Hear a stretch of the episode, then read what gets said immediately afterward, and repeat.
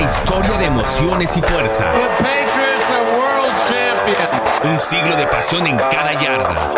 Cuarto cuarto en W Deportes. Y ya pasado el draft de la NFL, ¿qué es lo que podemos esperar? Que vengan los OTAs. ¿Cuál es el tema con los OTAs? Que de repente los jugadores que tienden a ser los más sobresalientes deciden, ¿sabes qué? No, no voy a participar. ¿Por qué? Porque uno porque son las superestrellas, otro porque son los jugadores que están tratando de conseguir un mejor contrato, tres porque al final de cuentas no les parece importante estar en este tipo de prácticas con sus equipos. Total que este tipo de situaciones no es algo que le parezca indiferente al espectador, pues de repente llegan ya las superestrellas y en el momento en el que se hacen presentes, pues ya hacen una diferencia total y se convierten nuevamente los candidatos a ser los MVPs Aaron Rodgers o simplemente pues ya tienen tanta experiencia que no son necesarios en su trayectoria Tom Brady. Pero ahora, ¿qué pasa con jugadores como Baker Mayfield, que trata de mostrar la indisciplina, que, o más que la indisciplina, trata de mostrar su eh, falta de satisfacción con la escuadra de los Browns o eh, Murray que está tratando de conseguirse un mejor contrato y que les ofrezcan uno de los mejores, eh, que le ofrezcan ser uno de los mejores pagados de la NFL porque piensa que los Arizona Cardinals lo tienen que valorar así. O qué tal el caso de Divo Samuel, que sí, me quiero cambiar, pero no me quiero cambiar y simplemente el statement de los 49ers es pues, que nadie estaba dispuesto a ofrecernos lo que consideramos que vale un jugador como Divo Samuel. Entre que sean peras o sean manzanas, los equipos simplemente no van a saber qué va a ocurrir con estos jugadores hasta que ellos se dignen a presentarse en las instalaciones y eso va a ser hasta dentro de uno o dos meses. Sea lo que sea, lo único que podemos esperar es pues que la historia de la telenovela sea lo más entretenida posible porque no hay otra forma de predecir esta situación. Y, por supuesto, como diría cierto amigo de cierta estación en la que está sonando este programa, pues que caigan los verdes porque al final eso es lo que buscan más estos jugadores. Cuarto cuarto. Bienvenidos amigos, esto es cuarto cuarto a través de la señal de W Deportes en el 730 de AM y también a través de nuestra app que pues por supuesto ustedes pueden localizar en cualquier tienda digital. Yo soy Rodrigo Fernández de la Garza y me acompaña el especialista, el comisionado Gudel del Fantasy aquí en este país, Nazario el Pollo Asad. ¿Cómo estás, Pollo? Qué gusto saludarte en esta tarde de sábado.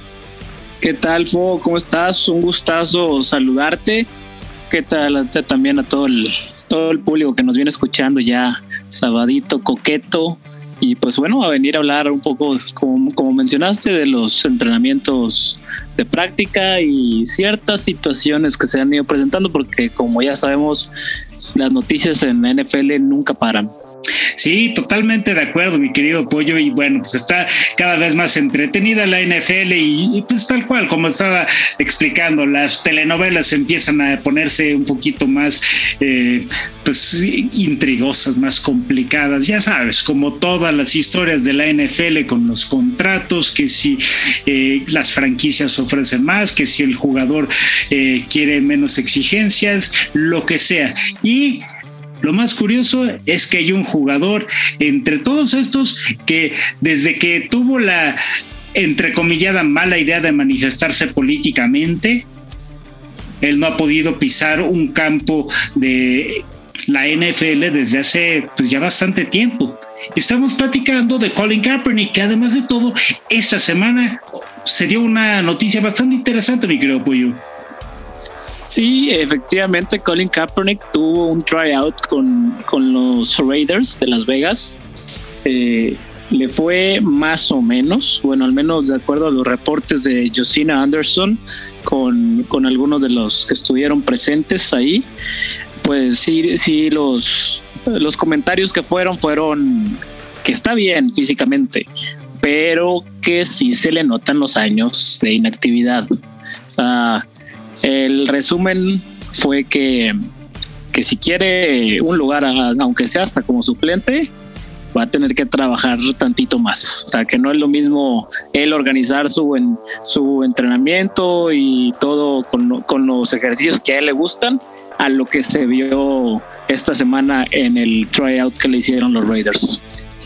Pues fíjate que eso que estás diciendo es eh, parece bastante obvio, pero pues es que lo sentaron forzosamente durante cinco años. Y es un jugador que en el momento en el que le forzaron esta salida del NFL, pues tenía, estaba en el apogeo de su forma física, es un jugador de muchas aptitudes, de muchas eh, cualidades y virtudes físicas, pero en el momento en el que termina saliendo de los 49ers por todas estas situaciones de corte político, pues simplemente le terminan cerrando cerrando las puertas y le terminan cortando el desarrollo como jugador. Probablemente si en ese instante él siguiera jugando, ah, es muy difícil predecir qué, qué habría podido pasar, pero yo creo que pues habría estado un poquito más en este mercado de los mariscales de campo móviles como un Lamar Jackson, como un eh, quién más podríamos poner? Al mismo Kyler Murray.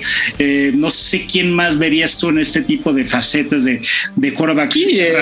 Jalen Hurts. Él fue, él fue el precursor de, junto con Cam Newton, de esta nueva era de, de quarterbacks móviles.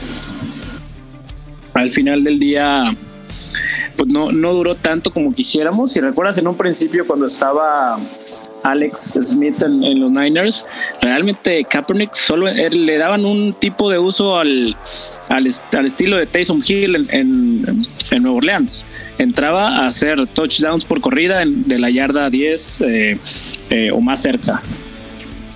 Sí, sí, sí, totalmente de acuerdo. Y es que es un poco el, tema con este tipo de jugadores, porque al final, al final del día, ¿qué es lo que ocurre con este tipo de mariscales de campo que eh, se convierten en armas muy predecibles para las defensivas y sobre todo cuando tienes un equipo eh, como los Rams, que tienen una línea defensiva temible, unos linebackers también bastante respetables tienes que aprovechar el juego aéreo. Y la verdad es que Colin Kaepernick, aunque tenía buen brazo, la precisión no era necesariamente su mayor virtud. Y cuando pasa esta, esta situación con Cam Newton, pues también Cam Newton tiraba más intercepciones.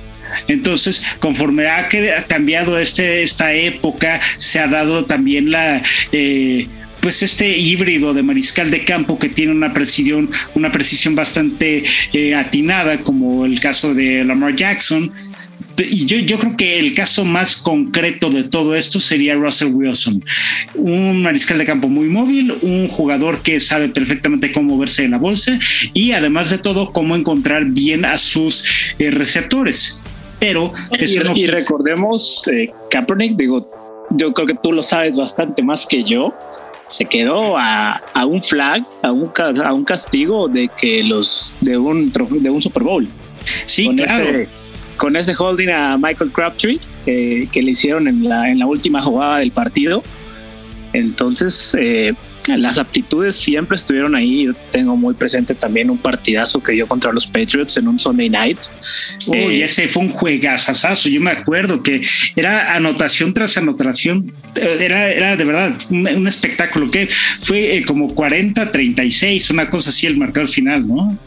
Correcto, sí, fue, eran los dos equipos, los dos mejores equipos del, del momento en la liga y dieron un partidazo yo creo que pudo haber dado más alegrías a tus Niners.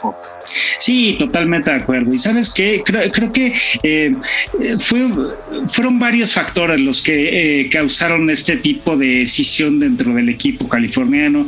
Creo que fue desde una ruptura con Jim Harbaugh y eh, la directiva de los Niners, Trent Walkie, el mismo pues el mismo owner de, los Niners que pues, todavía, todavía le guardo un poco de resentimiento, tanto que hasta se me olvida su nombre.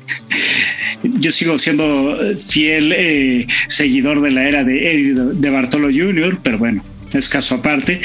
Y eh, creo que al final son muchos los factores que provocan que San Francisco se va rompiendo, se, se fuera rompiendo en esa época y le terminaron cargando toda la responsabilidad a un Colin Kaepernick que pues, estaba muy joven como para cargar con todo eso. Era en el momento en el que llevó a los Niners al Super Bowl, era un mariscal de campo de segundo año que había empezado su carrera como sustituto. Incluso Patrick Mahomes, que también tuvo un, eh, desarrollo similar, eh, tenía, pues, no sé, más voto de confianza por parte de, su coach que el mismo Kaepernick de Jim Harbaugh pero fue eh, Harbaugh el que terminó dándole ese voto de confianza y que tarde o temprano le terminó costando el trabajo a Alex Smith. Sí, efectivamente se pareció más que los Niners dijeron, bueno, hasta aquí ya fue Harbaugh, entonces todo lo que huela a Harbaugh se va a ir y le tocó a le tocó a Kaepernick ser ser parte de los de los daños colaterales de ese de ese divorcio. Sí, totalmente de acuerdo. Y la cosa es que pues, ahora que, los Raiders están en una posición en la que tendrían que elegir si se quedan un mariscal de campo con esas facultades o no, pues tendrían que trabajar mucho con él para poderle dar esta continuidad a la carrera del jugador. Yo creo que podría ser muy funcional y creo que con tantos jugadores fuera de, o más bien en la NFL que están en posición de mariscal de campo titular y que no son tan rentables como lo fue Kaepernick en su momento, yo creo que podría alguien tomar este riesgo, pero sigue estando muy presente esta huella del manifiesto político que, que no sé si muchos equipos tengan la voluntad de romper. Es complicado. Yo creo que también la misma sociedad ya debe ser un poco más consciente y más permisiva de estas cosas, pero bueno, ojalá que, que, lo podamos ver aunque sea uniformado pronto. Pero bueno, hablando de divorcios, batallas, rompimientos, ¿te parece si hablamos a la que se está gestando en el, en, el estado de Tennessee? Ahí con... Ajá, sí, sí, sí. Ryan eh, Tannehill y Malik Willis. Que además de todo, yo eh, he visto un poco de esta polémica y Vamos a, recapitular ligeramente qué es lo que pasa y por qué se convierte esto en una controversia. Porque cuando Malik Willis llega a Tennessee, pues en la euforia de toda esta selección eh, de, las primeras tres rondas, me parece que fue una tercera ronda Malik Willis, ¿no? Sí, ya fue finales de tercera ronda que estaba pronosticado para hacer primera ronda. Fue que cayeron y cayeron y cayeron junto con todos los corebacks de esta clase. Sí, sí, sí, y, y, Malek Willis siendo uno de los que más altos se esperaba, fueron pasando las rondas, fue, fueron pasando las elecciones y no, no lo jalaban. Entonces Tennessee se topa con una oportunidad de oro, ya eh, seleccionas a uno de los mariscales de campo más importantes de esta generación, y lo llamas a tu equipo en una, en una escuadra que sí tiene un mariscal de campo titular, pero nunca ha terminado de dar este estirón que lo convierta en, en el jugador determinante que se podría esperar que fuera, ¿no? Y finalmente cuando ya llega Malik Willis, pues entre la emoción y todo eso, Ryan Danehill hace una especie de, comentario medio, ríspido, medio ácido a la llegada de, de Malik Willis. Eh, y, Malik Willis, este, pues, eh, en lugar de enfrascarse en una pelea, más, más bien como que trató de aligerar las aguas, eh, trató de, calmar todos los temperamentos y, llegó más con la actitud de, no, yo más bien estoy aquí para aprender de él. Y el mismo Ryan Tannehill en la semana hace una declaración de, es que yo no vine a pelearme con, con él, por el contrario, si de algo me he jactado es de hacer equipo. Entonces a partir de esto viene como toda esta serie de confusiones, ¿no, Pollo? Sí, no, es, yo entiendo Ryan Tannehill pudo no haber dicho lo que dijo, que él no le iba a enseñar nada, que no era su trabajo, y quedar bien y puertas para adentro, no enseñarle nada. Pero realmente lo único que hizo con esta declaración fue ganarse mucha gente en, en su contra.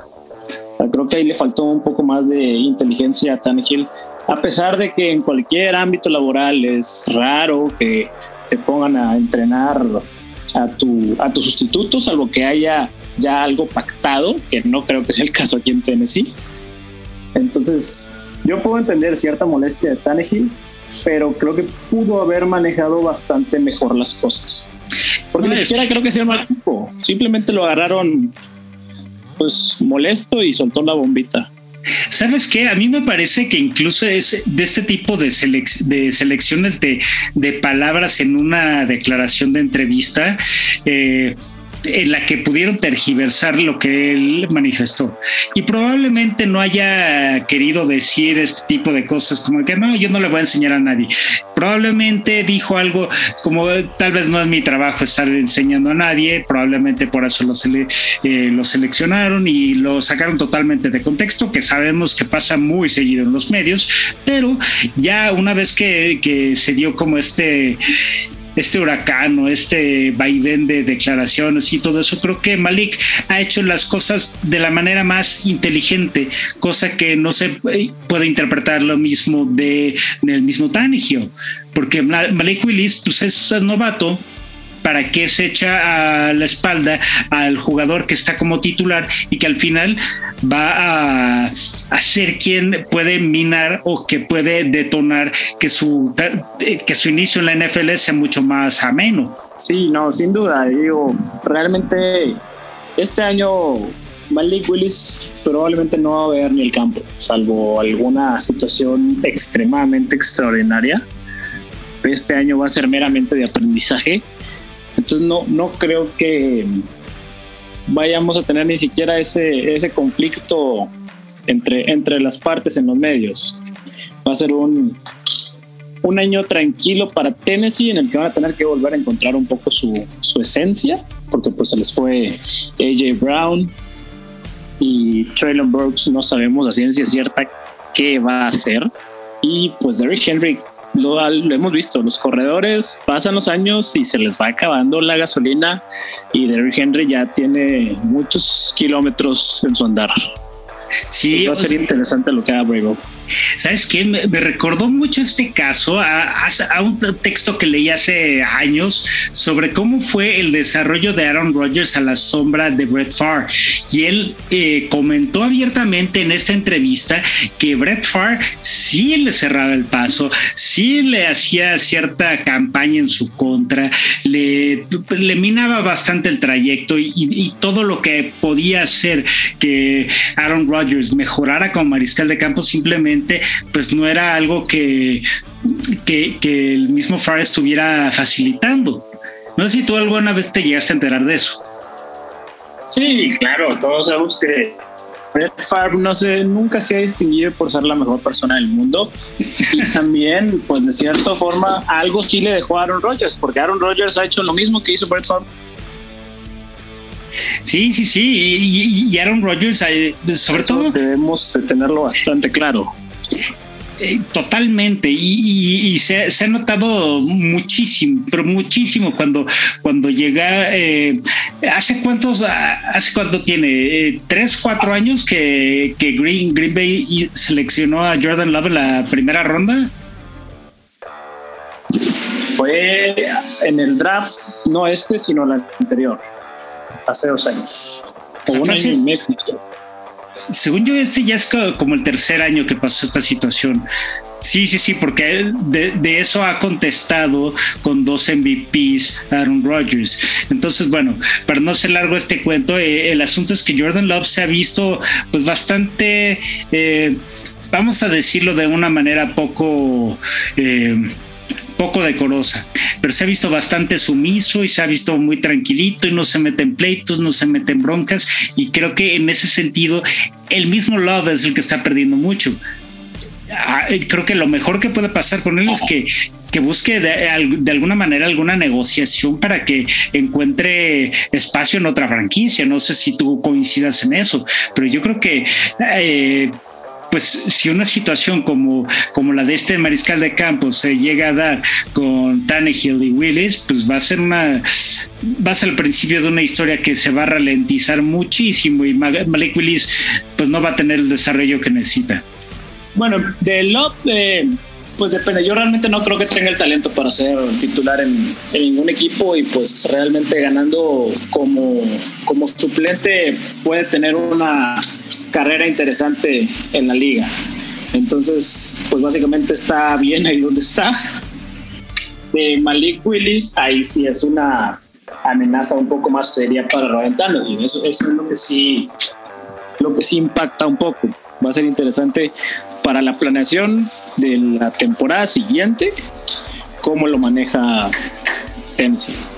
Sí, totalmente de acuerdo. Creo que incluso el mismo... Eh, en el caso de Jordan Love, pues si, hubiera tenido algún tipo de talento sobresaliendo, como ocurrió con Aaron Rodgers cuando se lesionó Brett Favre, creo que ahí ya se habría hecho notar, porque Aaron Rodgers sí ha tenido salidas, o más bien no ha, no ha estado en todos los partidos de las últimas temporadas, ha estado en la mayoría, es un hecho, pero nada más por eh, cómo iniciaron la temporada pasada, que Aaron Rodgers mostró el poder y el manifiesto que, que presenta en la cancha, pues simplemente es este... Eh, si, si, hubieran tenido la seguridad o la confianza en Jordan Love, se habría notado esta diferencia. Y cosa que con Malik Williams y Ryan Tannehill puede hacerse evidente, pero del lado opuesto. Yo sigo sin creer que Tannehill tenga todavía la, la facultad como para liderar a un equipo para ganar un Super Bowl?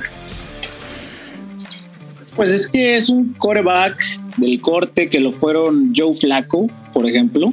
O sea que Joe Flaco tampoco era el gran coreback, pero pues lugar indicado, momento indicado y tiene su anillo de Super Bowl. Claro.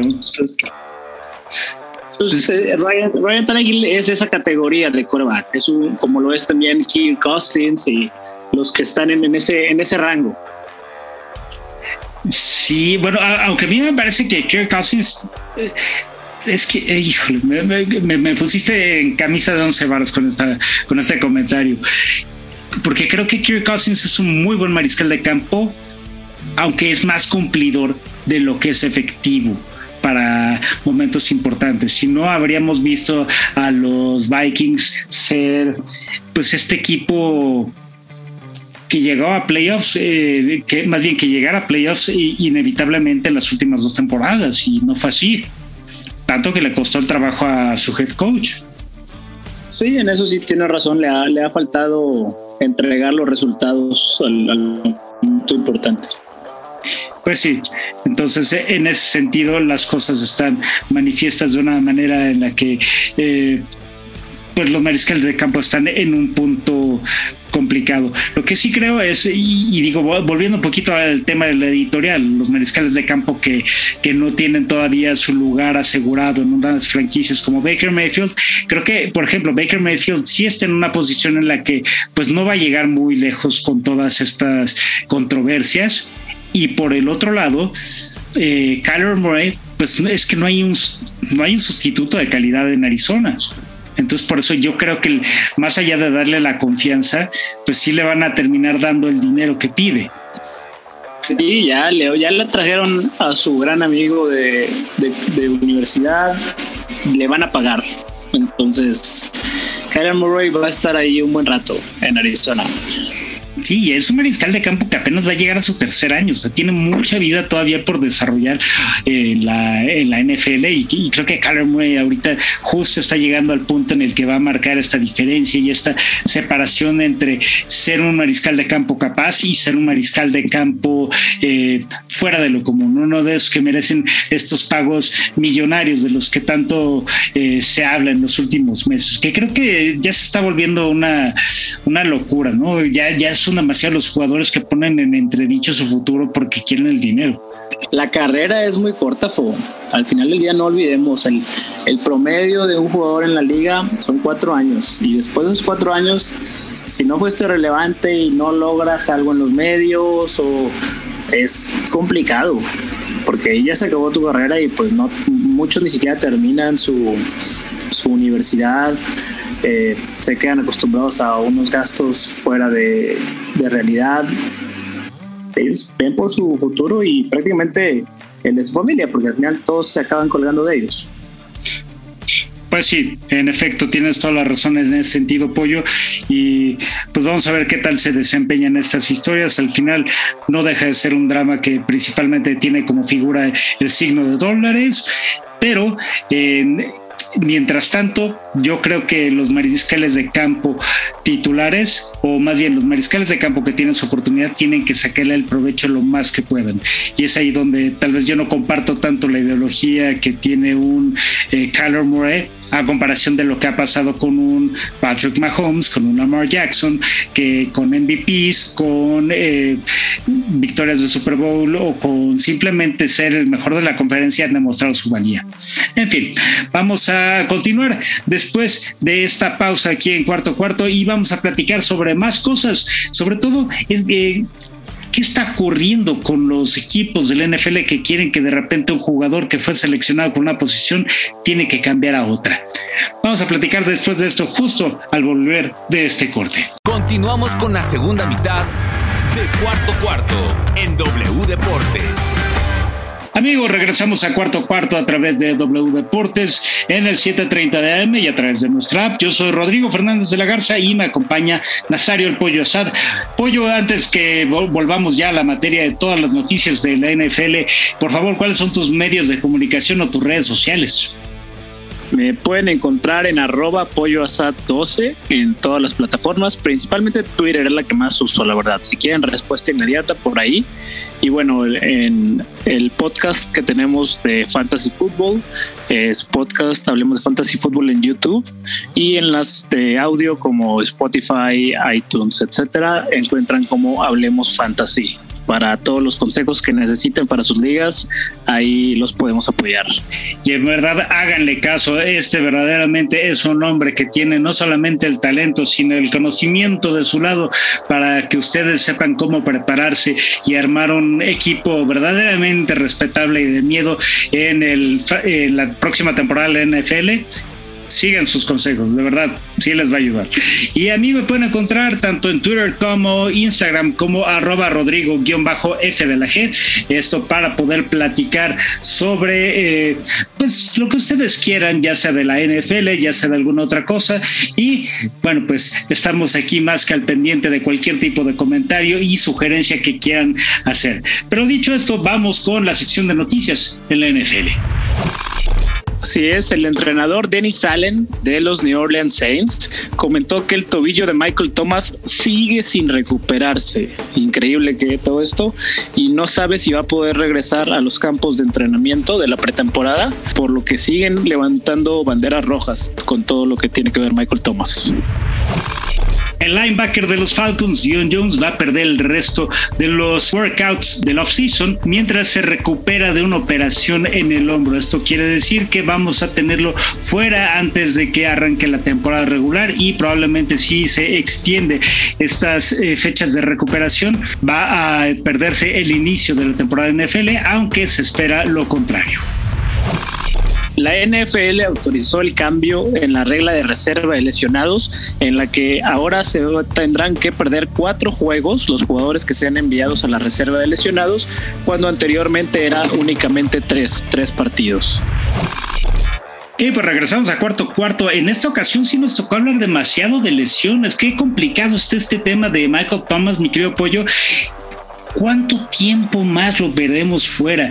Yo todavía recuerdo que la temporada pasada, y más tú que eres un gran maestro del fantasy, pues cuántas personas no seguían seleccionando a Michael Thomas en la espera de que se recuperara el receptor y simplemente no no había manera, no había fecha concreta, intentaron regresarlo, no estaba listo, no regresó y pasó un año y simplemente está fuera. Ahora sigue fuera y todavía no está listo eh, uno de los jugadores más estelares en esa posición y que pues le cuesta a cantidad de de, reclutadores, de seguidores, a la misma franquicia de Nueva Orleans le cuesta bastante porque pierden una de las armas más letales en el campo y sobre todo que se convierte en un interrogante. Así que yo creo que la selección de Chris Olave de repente toma todavía más repercusión de la que ya estábamos considerando, ¿no? Sí, totalmente, totalmente. Estos son, bueno, en términos de fantasy un poco, buenas noticias para los que tengan a Chris Olave o los que lo vayan a buscar. malas noticias para los que son fanáticos de Michael Thomas. Aléjense de él totalmente porque pues, pueden correr el riesgo de lo que vimos el año pasado, como tú bien dices. Fue un año perdido de Michael Thomas y pues no se ven indicios de que, de que venga uno bueno. Sí, y, es que el asunto con Michael Thomas ha escalado, ha escalado, ha escalado, e incluso no sé, no, no, no, no sé qué tal, qué tanto lo piensas tú, pero hasta cierto punto como que se sentía como una especie de capricho del jugador después del retiro de Drew Brees, de no querer regresar al campo o buscar un mejor contrato, lo que fuera, y en el momento en el que ya estamos viendo la verdadera dimensión de la lesión que ha tenido apartado a Thomas de los emparrillados, pues nos hace ver que no solamente se le estaba eh, pues disminuyendo la repercusión a esta lesión, sino que además de todo estamos viendo que puede ser mucho más seria de lo que, de, lo que se consideraba.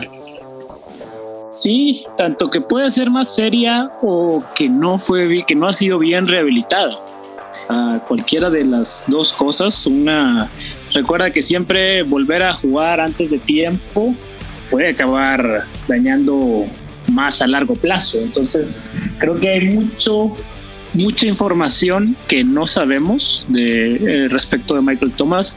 Habrá que estar al pendiente de, los especialistas, de los insiders médicos de, la liga, como Stefania Bell o el, el doctor el doctor eh, Posas. Eh, hay, que ver qué sucede.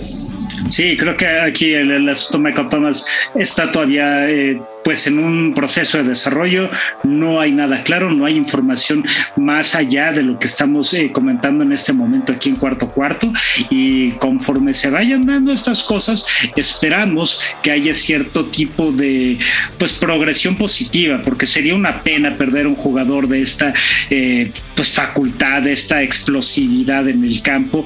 A mí la verdad es que sí me daría muchísima tristeza ver que él en particular ya no forme parte de los planes a futuro de cualquier franquicia porque era un receptor en el campo verdaderamente imposible de marcar.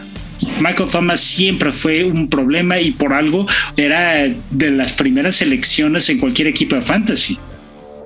Sí, no, tuvo el récord de recepciones en una sola temporada. Su mismo su usuario de, Twitter es justo lo que mencionas, can't guard Mike, no puedes cubrir a, Mike. Entonces, sí, es, es, una baja sensible para la liga, un jugador que, que además ya se está haciendo veterano, entonces cada vez es más complicado eh, las rehabilitaciones y pues bueno, habrá que, habrá que ver cómo corre todo esto. Completamente de acuerdo, Pollo. Y pues algo, algo curioso que se ha estado dando justamente hablando de la posición de receptores, estábamos reportando hace algunas semanas que Divo Samuel, el receptor de los 49ers, estaba quejándose porque era, en lugar de ser considerado como un receptor, que es su posición favorita, la que trabajó desde novato y, ya conforme se ha dado su carrera, la que le dio a conocer, se pues mostró una facultad para ser una especie de white back. Y ese white back era un arma que lo convertía lo mismo en receptor que en corredor pero a Samuel no le causaba esta situación mucho placer y por eso buscó su cambio o su salida del equipo de San Francisco. Todavía no se gesta ese cambio, pero sí es eh, eh, parte de los motivos que hacen que el mismo Samuel esté ahorita como en negociación de, de ser negociado fuera del equipo. ¿Y por qué viene este comentario? Porque en esta semana también se reveló que Avery Williams fue cambiado de su posición inicial, que era cornerback, a la de corredor lo cual es un fenómeno muy similar al de Divo Samuel, solo que desde la defensiva ya lo convierten en un arma ofensiva. Y es ahí donde se convierte en un motivo de, conflicto. Pollo, ¿tú cómo estás viendo el que los eh, coaches se pongan creativos con las habilidades físicas de los jugadores y que les cambien de repente esta funcionalidad con la que fueron contratados para convertirlos en otro tipo de amenazas? No me parece nada raro, la verdad, te soy sincero. Eh, mira, por ejemplo, Julian Edelman. Él fue drafteado como coreback de Kent State. Él hizo su carrera de colegial como coreback. Y en la NFL fue un excelente receptor. ¿Por qué? Porque las aptitudes que le vieron, empezó sus su, su carrera en equipos especiales, devolviendo patadas de despeje, eventualmente se convirtió en un receptor. Y lo único que le vimos como coreback fueron esas jugadas de engaño que, de repente sacaba de la manga McDaniels. Eh, también ese mismo caso de cambio de posición lo vimos con, con Corey Dillon en la primera dinastía de los Patriotas. Corey Dillon era también un receptor que él incluso hizo el cambio hacia el otro lado del balón. Se convirtió en un, en un safety, siendo pues de lo, de lo más exitoso que ha hecho Belichick en, en su Patriot Way entonces no debería sorprendernos este, este tipo de cosas. Sí, yo, yo, estoy de acuerdo contigo y creo que eh, al final son los jugadores los que terminan por aceptar, porque pueden decirle desde el principio al coach, sabes que no nos estamos sintiendo cómodos con esto.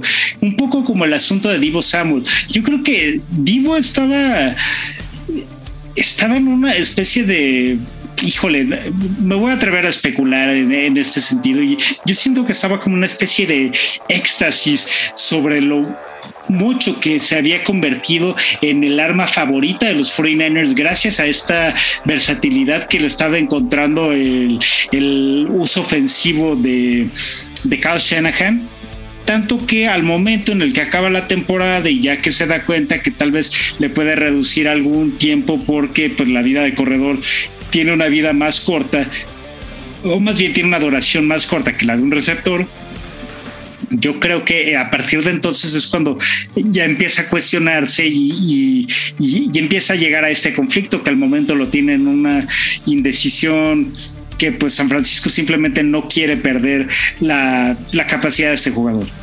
Y ahora lo, que pasa con, con Avery Williams es que es completamente diferente y de repente este jugador va a tener otro tipo de peso dentro de la escuadra de eh, los Falcons, que también los mismos Falcons están aprovechando de estas posibilidades y, y con quién más lo han hecho así de bien, con Cordero Patterson.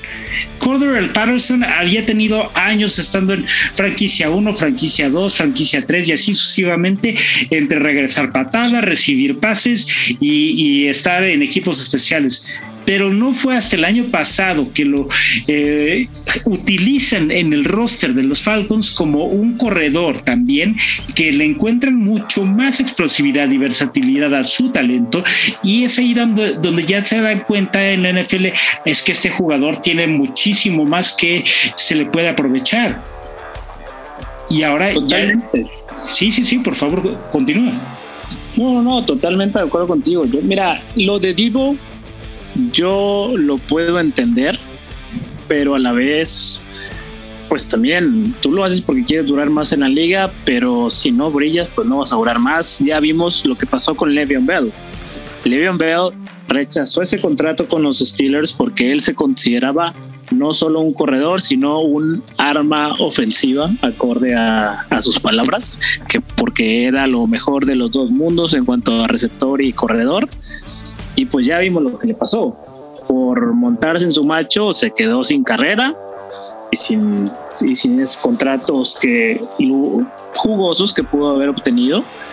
Entonces Divo está en esa muy delgada línea en la que puede conseguir un gran contrato o puede irse todo para abajo. Sí, sí, sí, y, es un asunto muy grave. Recordemos algo, y, no lo digo solamente como un aficionado a los 49ers, eh, digámoslo como un como alguien que sigue la NFL. Divo Samuel, ¿qué pasó con él un año antes de este gran temporada que, con la que estuvo, estuvo en los reflectores, en la, en la que anotaba cada partido una o dos veces, en la que corrió las yardas que quiso, en las que incluso como receptor dejó de ser tan aprovechado porque como corredor estaba siendo verdaderamente explosivo y como receptor no lo tenía tanto porque tenía pues una doble marca antes de eso, un año antes, se perdió prácticamente toda la temporada entre lesiones, entre problemas de estar, eh, que si el tobillo, que si la rodilla, que si lo que fuera, que si la, la ingle, se perdió cantidad de juegos. Y antes de eso también estuvo, estuvo bien, pero Divo Samuel es muy propenso a lesiones. Entonces yo creo que un jugador en el que se está depositando más que el que la credibilidad como un arma ofensiva, yo creo que tiene que aprovechar que está siendo utilizado de más formas para que se, se establezca ahora sí de manera consolidada como el arma ofensiva que es y en lugar de montarse en ese macho como tú le estás diciendo, Pollo, creo que eh, Divo Samuel se está emborrachando de, popularidad y, no quiere terminar de ser el jugador relevante que, le están dando el, crédito en San Francisco. Mira, yo puedo, lo que puedo pensar que debería hacer Divo en este caso es, ok, voy a jugar ambas posiciones, pero lo que yo necesito es que reduzcas el número de, snaps que voy a tener cada partido, porque probablemente, si mal no recuerdo, lo de Divo era arriba del 90% de snaps ofensivos de San Francisco, y eso es lo que realmente acaba lastimando las carreras de los jugadores o haciéndolas más cortas. Si no les das descanso suficiente, ahí tenemos a Christian McCaffrey, como le ha ido los últimos dos años. Sí, claro, Christian McCaffrey también se ha perdido una cantidad tremenda. Y justamente hablando de este tipo de jugadores que son demasiado versátiles como para no explotarse por la velocidad, por la elusividad, Christian McCaffrey es un jugador utilizado lo mismo como corredor que como receptor y que, o sea, en el mismo apellido y, eh, tiene el legado y, la, la, herencia de unas manos muy, muy prodigiosas, como las de Ed McCaffrey, que fue receptor de los 49ers y de los Broncos en fin, creo que en ese sentido, el darle la, la cantidad de snaps lo suficientemente equilibrada, creo que puede ayudar a que no sea tan, eh, pues tan impactante la cantidad de, juego que está en el campo y que, y que termina desgastándolo físicamente. En ese sentido, yo te doy totalmente la razón. Y esperemos que, se pueda arreglar con, con Shanahan y que vaya por ahí el asunto que se arregle todo en San Francisco. Porque si no está Divo, so, eh, la verdad, es mejor ni veas este año a tus Niners. Eh es que, mira, puede sonar un poco a, broma, pero es que tiene razón. La verdad, eh, eh, hemos visto que Brandon Ayuk también tenía como esta, eh, pues, habilidad física también como para hacer de repente las reversibles o de repente correr el balón, pero no es la misma elusividad que tiene Samuel. y, por ejemplo, Elijah Mitchell también se perdió mucho tiempo en la temporada como corredor por este tipo de, posiciones o de, o de juegos. La, la, misma línea ofensiva también ha tenido muchísimos problemas de estabilidad eh, por las lesiones que se han generado. Entonces creo que en ese sentido, pues sí puede perderse demasiado si Divo Samuel no llega a un acuerdo o a una posición lo suficientemente negociable dentro del equipo. Y vamos a ver si Avery Williams, que ya decidió tomar ese cambio que le ofrecieron los Falcons y se convierte en un jugador determinante como corredor porque creo que pues si tiene también esta, esta eh, faceta, pues es porque necesitan en Atlanta un jugador que le dé este diferencial a su, a su equipo ofensivo. O por el otro lado. Todo eso te iba a decir, ¿eh? Ajá. Porque están tan necesitados en la posición que si se lo están pidiendo es porque seguramente le van a dar algún uso. Entonces, por ahí lo voy a buscar en mis ligas, ¿eh? Sabes que no es una mala idea. Y, si no, pues simplemente sabremos lo que ya hemos visto en los últimos años, que es que Atlanta no sabe qué es lo que hace con su equipo. En fin, cambiemos mejor de tema porque entre que si es una cosa o es la otra, no vamos a llegar a ninguna conclusión. Y justamente ya terminando el tema de los receptores, resulta que CD Lamb manifestó que ya está listo para ser el receptor número uno de los Cowboys. Este receptor número uno tenía que ser, eh, según pues, la lectura de, este eh, aficionado del NFL, creo que esta posición o esta reiteración sobre ser el receptor número uno de los Cowboys se debió haber mostrado ya en los dos años que le anticipó esta, a esta declaración de CD Lamb. Y creo que ahorita el que lo diga pues, está un poco implícito. No sé si tú lo ves igual, pollo. CD Lamb es un talentazo. A mí sí me gusta muchísimo el talento de este jugador. Tiene todas las características para ser el, el receptor uno en, en Dallas. Eh, debería ser un año de explosión tremendo para él. Si no lo logra, aguas. Porque si la situación está en bandeja de plata, va a tener del todo el volumen de targets prácticamente para él solo, porque al final del día en la diferencia de talento entre él con Michael Gallup, eh, Dalton Schultz y los demás jugadores de Dallas es bastante amplia. Pues sí, pero eh, eh, yo creo que parte de la explosividad que tenían en un jugador como CeeDee Lamb se debía a que la mayor parte de los targets estaban distribuidos entre Gallup, entre el mismo Lamb y por supuesto el ex receptor de los Cowboys, eh, Amari Cooper pero ahora que Amari Cooper ya es parte de los Browns, de ese roster del equipo de Ohio, ya no hay este tanto, eh, pues tanto equilibrio dentro de esta selección de jugadores. Y además de todo, una de las armas que también le gustaba mucho a Dak Prescott, que era Cedric Wilson también se fue a los Dolphins. Entonces yo creo que eh, eh, la cantidad de targets para CeeDee Lamb probablemente vaya a crecer pero eh, el, que vaya a crecer no necesariamente lo vaya, eh, lo puede hacer como una situación consolidable, porque se fueron también muchas otras eh, armas que hacían que se convirtiera en este jugador, pues verdaderamente asequible para, para la ofensiva de los, de los Cowboys. Normalmente estaría de acuerdo con eso y sí tienes razón pero la temporada anterior nos dio una muestra importante de algo. Si recuerdas, desde la mitad de la temporada en adelante prácticamente, cuando estaban en zona roja, el, el, el objetivo de pase de Dak Prescott llegó a un punto en que la prioridad era CD Lamb sobre Mary Cooper. ¿Y por qué? Porque en los que son denominados contested catches, que son recepciones sobre marcas muy férreas, el porcentaje de atrapadas de CD Lamb era muy alto, bastante exitoso. Esa, esa capacidad atlética que tiene él para bajar los balones es lo que le daba mucho diferencial contra sus compañeros y por eso era la, la prioridad. Entonces, eso es a mí lo que me da un poco de, tranquilidad en cuanto a que ya demostró que puede ser un receptor alfa en la ofensiva y que esas, esas marcas férreas o dobles marcas o balones al aire que son muy complicados va a poder competir bastante bien.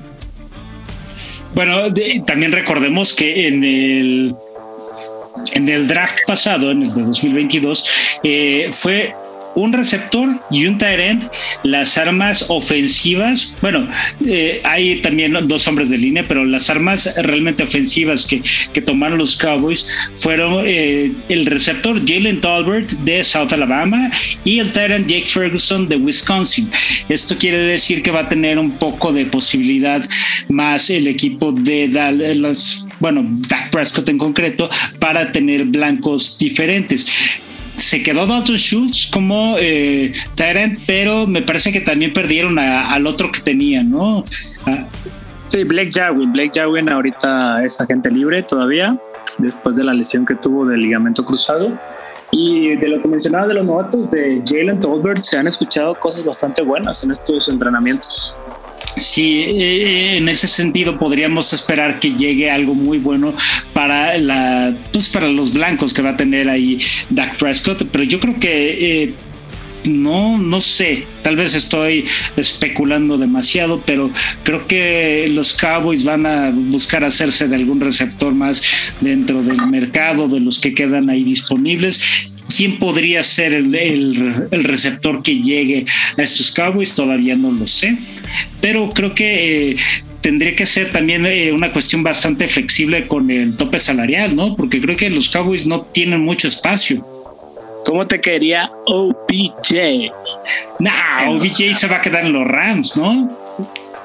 A mí la verdad es que... No, yo, creo que se queden los Rams, pero donde los Cowboys se enrachen tantito, tengan unas expectativas altas de su temporada y estén en un lugarcito ahí interesante, no se me haría raro, sobre todo por cómo es Odell Beckham en su búsqueda de, de protagonismo, que intentara decir yo fui parte de los que hicimos campeones a Dallas después de de que, pues que todavía existían eh, las videocaseteras beta, ¿no? No llegamos al VHS. Sí, sí, sí, de, todavía estaba, pues todavía eran los 90, pollo, ¿qué te digo? sí, pues ahí este, eh, imagínate que todavía estaba muy vigente la rivalidad Cowboys contra 49ers. Sí, no, eso ya, ya, llovió, ya llovió bastantito. Así es, demasiado tiempo. Entonces, pues yo no sé si vaya a ser así de relevante este, este asunto sobre CD Lamb. Sí va a ser el receptor número uno, pero creo que el mercado de los Cowboys no se ha terminado respecto a los receptores. Pero mi querido Pollo, se nos acabó el tiempo y es momento de despedir esta emisión de Cuarto Cuarto. Muchísimas gracias por acompañarme en los micrófonos en este programa un gustazo como siempre, como cada semana, aquí estamos y un saludo a todo el público que nos está escuchando. Saludamos a, Rafa Torres y a Elvita que, que no pudieron estar hoy con nosotros. Los extrañamos y los, los veremos la siguiente semana. Así es, nosotros regresamos la, la, próxima semana aquí a los micrófonos de cuarto cuarto. Yo soy Rodrigo Fernández de la Garza y ustedes síganse cuidando que no se ha terminado la pandemia. De verdad, no dejen de cuidarse. Es esencial que ustedes lo sigan tomando porque hay repunte en los casos. Hasta luego. Ya tienes la información del fútbol americano. Ahora disfruta de una semana de adrenalina en los emparrillados de la NFL. Cuarto cuarto en W Deportes.